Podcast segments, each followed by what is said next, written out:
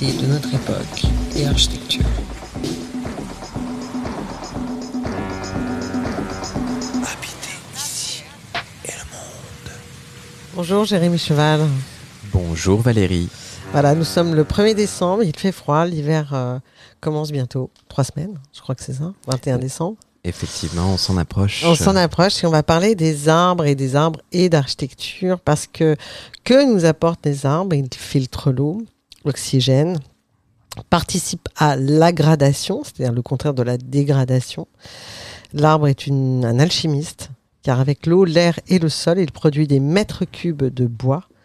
La nature a la capacité exceptionnelle de transformer les déchets en ressources, un outil essentiel pour équilibrer les écosystèmes que l'architecture a longtemps ignoré. Mais bon, peut-être tout ça va changer. Donc, peut-on s'inspirer de la nature pour mieux construire? Je vais citer Aristote. La nature ne fait rien en vain. Et cette idée est à la base d'une recherche architecturale que l'on qualifie depuis des années 80 de biomimétisme. Mais en attendant, Jérémy Cheval, quel est pour vous le lien entre les arbres et l'architecture?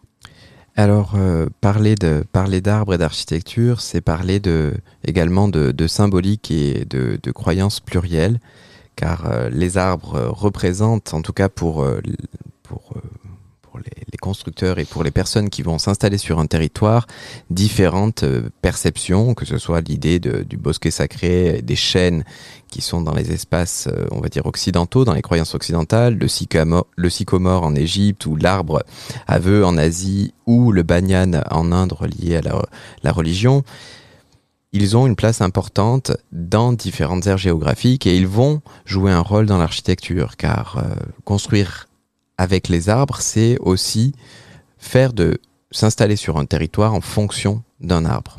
C'est faire en fonction d'un arbre, c'est effectivement euh, savoir prendre en compte les avantages de, cette nature qui va évoluer, prendre en compte le temps, mais aussi les risques et euh, la gestion de, ce que va induire l'arbre. Car l'arbre est, est un écosystème à lui, à lui seul dans lequel il va vivre différents, euh, différentes espèces, différents vivants, différentes bactéries, différents, euh, différents euh, organismes aussi euh, végétaux et plantes. Et donc savoir construire avec les arbres, c'est savoir construire avec un élément qui est vivant. Donc euh, du coup, euh, je trouve que, en tout cas, parler de construire avec l'architecture, avant d'aborder les, questions de biomimétisme qui sont inhérentes à la question de faire euh, comme la nature ou aller plus loin sur la construction en prenant des exemples de la nature, c'est déjà réussir à faire autour, faire avec, faire pour ou quelque chose qui va fonctionner tout autour. Parce que là, on, on y reviendra, mais faire avec un arbre, c'est aussi, comme je le disais, des risques, mais mais des risques pluriels qui, dans le temps, en fait, vont gagner du temps. Si, si toutefois, Valérie, avant de vous lancer sur biomimétisme, car c'est une surprise, elle s'y attendait non, pas du un- tout. Non, non, non, pas du tout. Mais parce que d'habitude, on a, on a plutôt pour habitude de penser euh, arbre, architecture, euh, architecture en bois. C'est donc je comprends très bien ce que vous dites par rapport aux espèces euh, sur euh, cette planète qui sont évidemment différentes sur tous les continents puisque les climats ne sont pas les mêmes et que les espèces euh, se sont développées là où elles étaient le mieux puisqu'elles sont particulièrement intelligentes contrairement à l'espace invasive que qu'est l'espèce humaine, qui elle s'est appropriée à peu près tous les espaces et a pu s'adapter de partout, ce qui est en soi une- d'une grande intelligence. Mais euh, j'avais l'impression que là, vous abordiez un autre sujet qui n'était pas celui de l'architecture bois, parce qu'on pourrait faire un numéro là- là-dessus, bien sûr, mais euh, sur cette idée de la symbolique. euh, Et de construire avec, c'est-à-dire ou co- construire par, c'est-à-dire quels sont les éléments qui vont faire qu'on choisit à un moment ou un autre de conserver un arbre autour, devant, non loin d'une architecture, ou voire de créer une architecture en fonction d'un arbre, ou une architecture qui va être dévorée par un arbre. Hein, parce que pour moi, construire avec un arbre, c'est euh, envisager dès le départ qu'un arbre, bah, c'est un nid, c'est un puits euh, dans certains pays, comme en Afrique, les baobabs qui sont utilisés comme des puits, des structures, des refuges. C'est un élément qui évolue avec les ombres, la vue, la nourriture, les odeurs, le toucher. Hein, tous ces éléments sont pris en compte de manière constante dans l'architecture.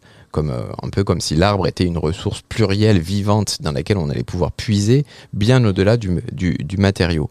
Hein, car là, l'arbre n'est pas seulement une cabane ou une future poutre de maison. Oui, oui, tout à fait. Ou une marche d'escalier, hein, selon les, les régions. Et du coup, euh, voilà, juste pour, euh, pour aborder, avant de parler, de, de, de vous interroger sur euh, comment vous le voyez, vous, en tant que biomimétisme, je vais juste parler de cette image qui, qui pour moi, est, est assez parlante. C'est finalement les, les temples d'Angkor. C'est les temples d'Angkor qui sont dévorés.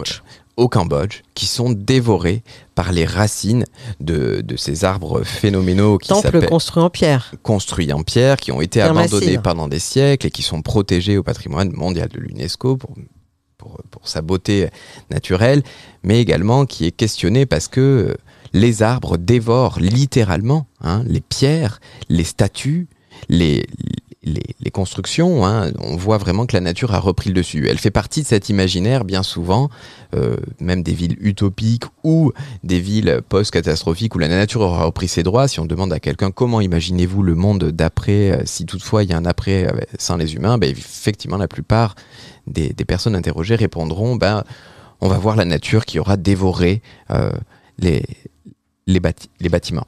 Et Oui, les mais il y a des études très sérieuses là-dessus hein, qui, qui disent, euh, alors je ne me rappelle plus les temporalités exactes, mais qui disent euh, en, en- à, quel, euh, à quel pas de temps la nature, mais on reprend ses droits sur des sites abandonnés par les humains, ce qui est le cas d'encore, mais on l'a vu d'ailleurs assez précisément après la catastrophe de, de Fukushima.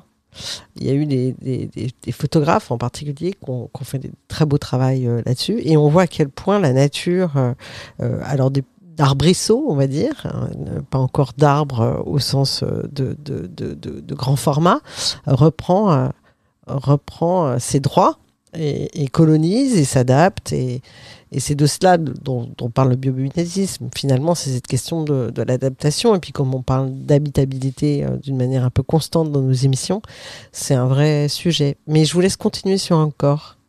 Alors, encore, bah, c'est Seiba panta- Pantandra, hein, qu'on peut appeler aussi Bomba Casea, qui sont euh, des arbres qui mesurent entre 40 et 60 mètres de hauteur et qui, à travers leurs racines, vont créer une véritable enchevêtrement euh, de, de- des constructions. Et ce qui est intéressant, Ce c'est sont que des arbres à croissance euh, rapide parce qu'on est dans un milieu extrêmement euh, humide, parce que le, le climat euh, au Cambodge est, est subéquatorial. Je pense qu'on est, on est dans quelque chose à la fois de très humide et chaud. Et effectivement, la question des arbres se pose à travers les différents climats. Et quand on arrive en Asie du Sud, on se rend compte que, bien sûr, manger un avocat et le laisser sur son balcon est plus ou moins un enjeu parce qu'au bout de quelques semaines, l'avocat aura poussé et transpercé votre sac poubelle sur votre balcon et commencé à créer euh, un arbre.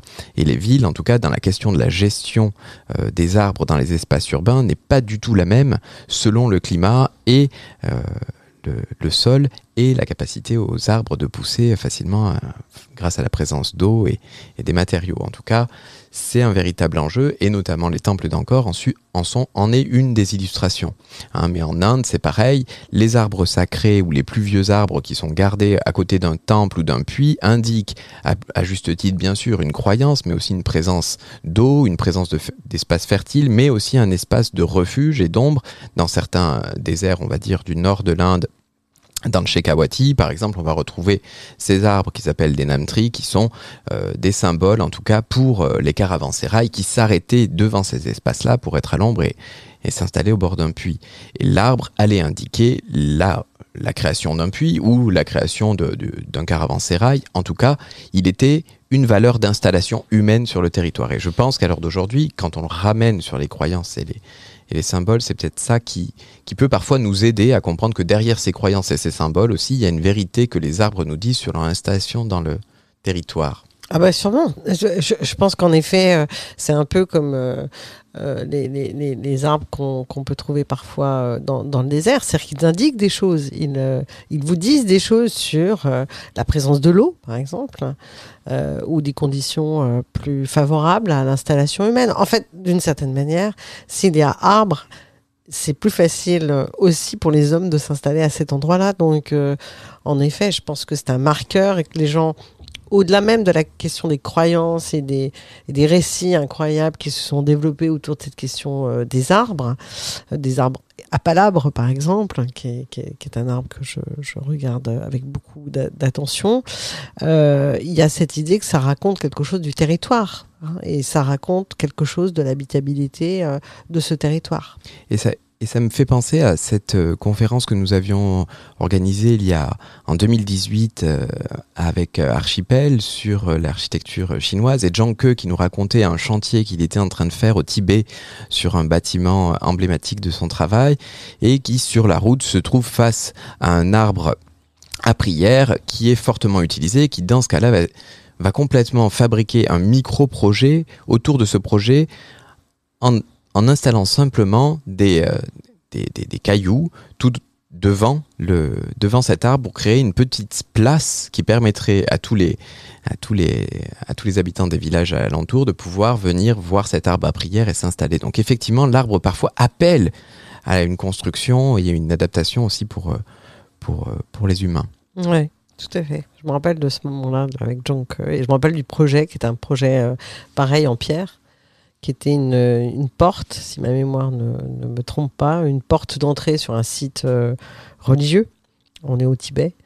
Et ces arbres avec ces prières qui sont euh, délicatement accrochées, c'est des petits papiers qui sont accrochés euh, aux arbres comme ça. Donc c'est très très beau, très poétique. Et il était très touché, notamment par le fait, un deuxième élément qui est très fort autour de, de- de- des arbres et l'architecture, c'est que parfois, ou même de manière très systématique en Asie, on va avoir un accrochement ou un attachement aux arbres qui est beaucoup plus important qu'un attachement pour la construction elle-même. Et là, il s'était retrouvé face à, euh, à une personne qui était là une fois qu'il avait terminé son projet, qui était assis sur le petit banc qu'il avait prévu à cet effet pour admirer et voir l'arbre, et il va lui dire ah vous savez, il, va la rencontrer tout tout content va lui expliquer ah bah écoutez vous savez c'est mon projet et la dame lui répond ah non non non c'est euh, c'est mon arbre et c'est ma place et il était euh, tout à fait ravi de cette euh, cette réponse qui lui montrait que vraiment le projet était réussi parce que finalement le- l'arbre et, et l'espace existaient déjà sans aucune construction. Complètement. Vous avez raison. Bravo pour la mémoire. Donc, si on parlait deux secondes de, de hein, euh, donc, euh, donc je rappelle juste en deux mots, c'est un processus créatif euh, à l'interface entre, entre plusieurs disciplines scientifiques, la biologie et, et la technique, qui a pour objet de, de tenter de résoudre les problèmes anthropocentriques euh, par euh, le transfert en fait et l'application de, connaissances issues de modèles euh, biologiques. Mais bon, quand je dis ça, c'est pas l'idée. J'ai évacué tout de suite quelque chose. Il s'agit pas de copier euh, euh, la nature. Il s'agit pas de- de- d'en emprunter son esthétique de manière totalement littérale.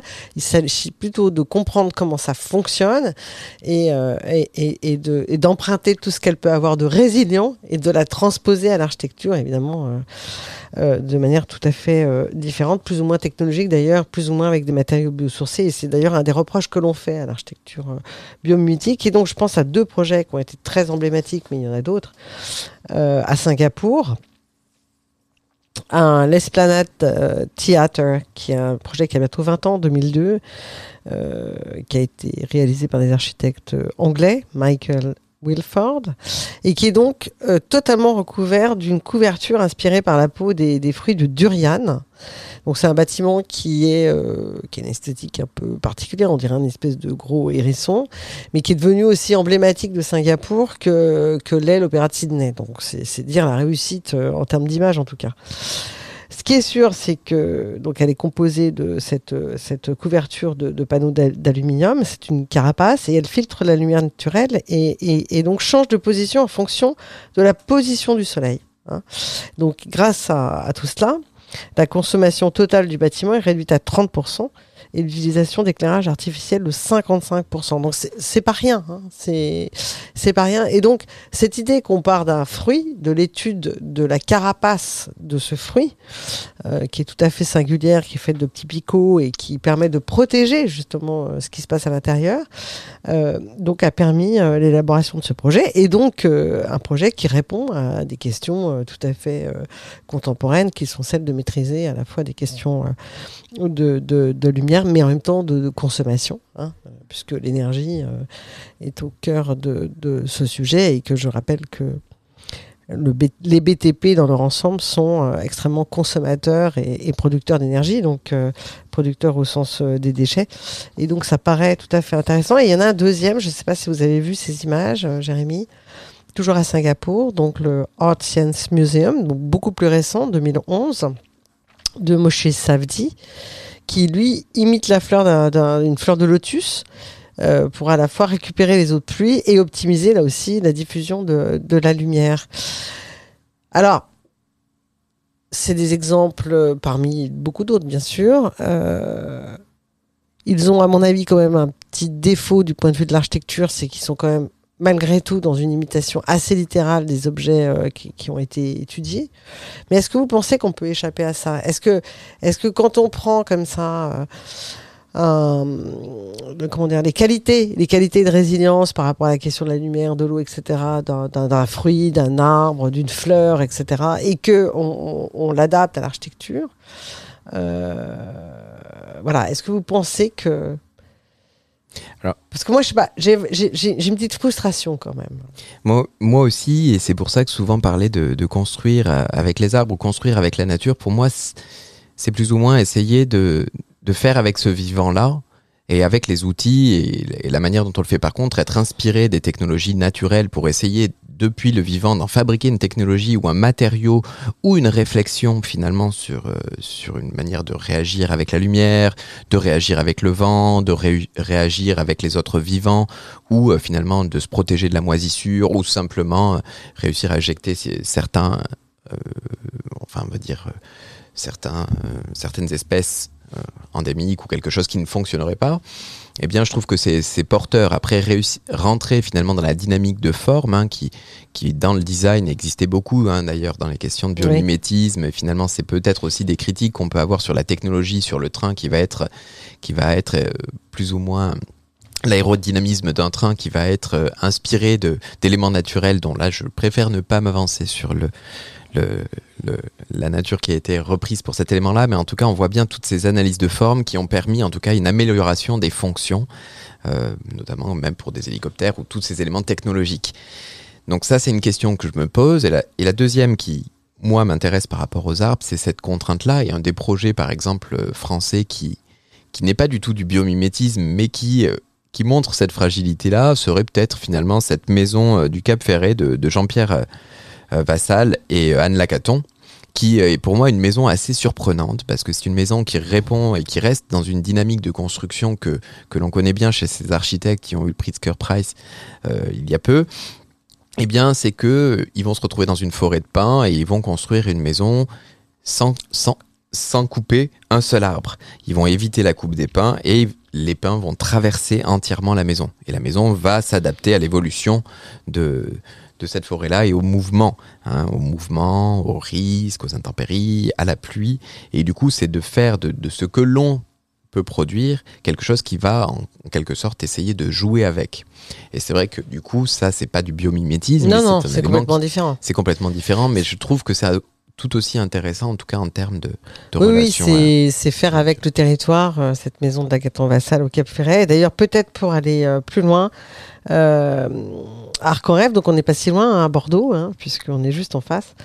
Euh, Arc en Rêve, centre d'architecture, vient d'ouvrir, euh, a ouvert en septembre euh, l'exposition Arboretum, l'arbre comme architecture, qui présente euh, une sélection de projets et d'idées issus d'époques et de lieux différents, et qui pourra peut-être apporter plus de réponses, en tout cas poursuivre ce, ce sujet pour ceux qui le souhaitent. Et l'exposition, je le rappelle, est visible jusqu'au 13 février 2022, c'est-à-dire cet hiver. Voilà. Et un remercie. livre peut-être à nous recommander. Ah oui, alors un Valérie livre magnifique. que- Oui, oui, un livre que j'adore qui s'appelle L'architecture des arbres, qui lui euh, est un livre des architectes, euh, designers euh, Leo- Leonardi et Franca Staghi, qui fait suite à, donc il y a deux ans déjà ce livre, hein, qui, qui est édité par, par la Fondation Cartier, qui faisait suite à une exposition et qui, euh, à partir de 550 dessins, c'est colossal, c'est 20 années de travail. hein, euh, ils ont dessiné 212 espèces d'arbres euh, à l'échelle au centième, avec et sans feuillage. Il y a des diagrammes, des projections, des variations chromatiques saisonnières, etc. C'est juste un objet sublime. Noël est bientôt là. Le livre est toujours disponible. L'architecture des arbres, donc aux éditions Fondation Cartier. Voilà, donc on vous invite à réfléchir comment faire avec les sapins. Au revoir.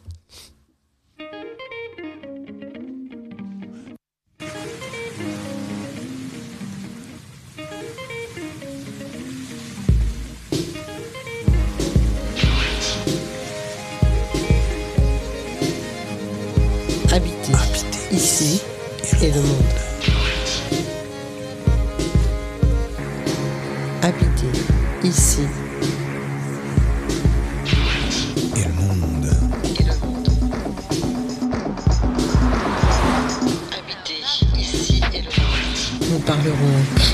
D'habitabilité de notre époque et architecture.